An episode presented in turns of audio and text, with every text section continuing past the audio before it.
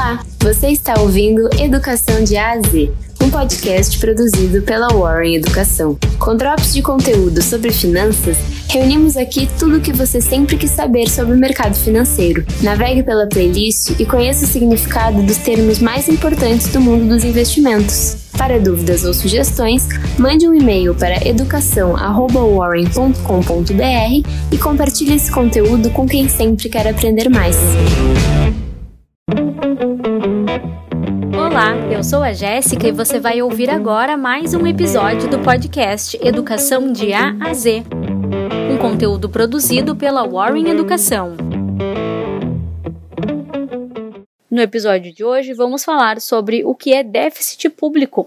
O déficit público ocorre quando um governo gasta mais do que arrecada por um determinado período, magnitude que representa um saldo negativo entre receitas e despesas registradas por uma administração pública ao longo do tempo.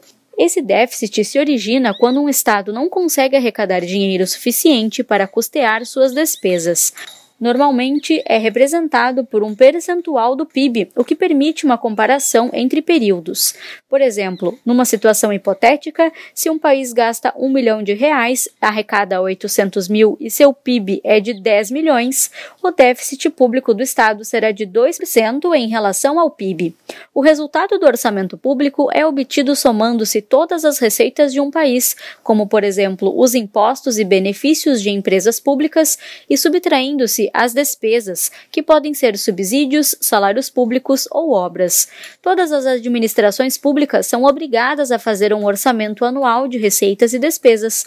Nesses orçamentos, as administrações verão as fontes de todas as receitas, principalmente os impostos, as taxas e operações financeiras de todos os gastos. Quando se fala em déficit público, faz-se alusão ao déficit apresentado por todas as instituições públicas de um país. É o saldo das contas de todas as administrações públicas de uma nação, incluindo o governo federal, estados, municípios e etc. No momento em que há um déficit público, a dívida pública aumenta. Isso ocorre porque o governo precisará de dinheiro emprestado para pagar as suas dívidas. Além disso, visando a ampliação da arrecadação, pode ser necessário um aumento de impostos. Assim, o déficit público afeta toda a atividade econômica do país. A situação gera uma queda na capacidade de investimentos das empresas, o que influencia a produtividade, a geração de empregos e a renda, comprometendo o desenvolvimento do local. O déficit público pode ser classificado de três maneiras diferentes. São elas: o déficit primário, que é quando são levadas em consideração no cálculo do déficit somente as despesas primárias. Nesse tipo, não são levados em conta os gastos do governo com juros e correção monetária.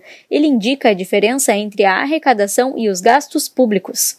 O déficit operacional, ali, as despesas primárias e gastos são considerados no cálculo do déficit, porém, não se considera a correção monetária. Já o déficit nominal, neste caso, todas as despesas e gastos com juros são consideradas, bem como a correção monetária.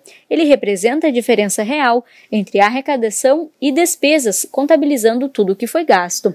A fórmula utilizada para o cálculo deste déficit pode ser a seguinte: Déficit público é igual ao resultado primário mais a variação patrimonial mais a variação monetária menos o serviço da dívida, onde o resultado primário são os gastos públicos com salários, despesas da máquina pública, investimentos e repasses do governo, menos a receita pública com arrecadação de impostos, taxas, tributos e dividendos de empresas públicas. A variação patrimonial expressa as compras, bens, imóveis e estatizações, e também as vendas, como as privatizações de ativos pelo governo. A variação monetária significa o aumento ou diminuição de moeda circulante da base monetária da economia. Está diretamente relacionada com a inflação do país. E o serviço de dívida expressa os juros que são pagos pela dívida interna e externa do país.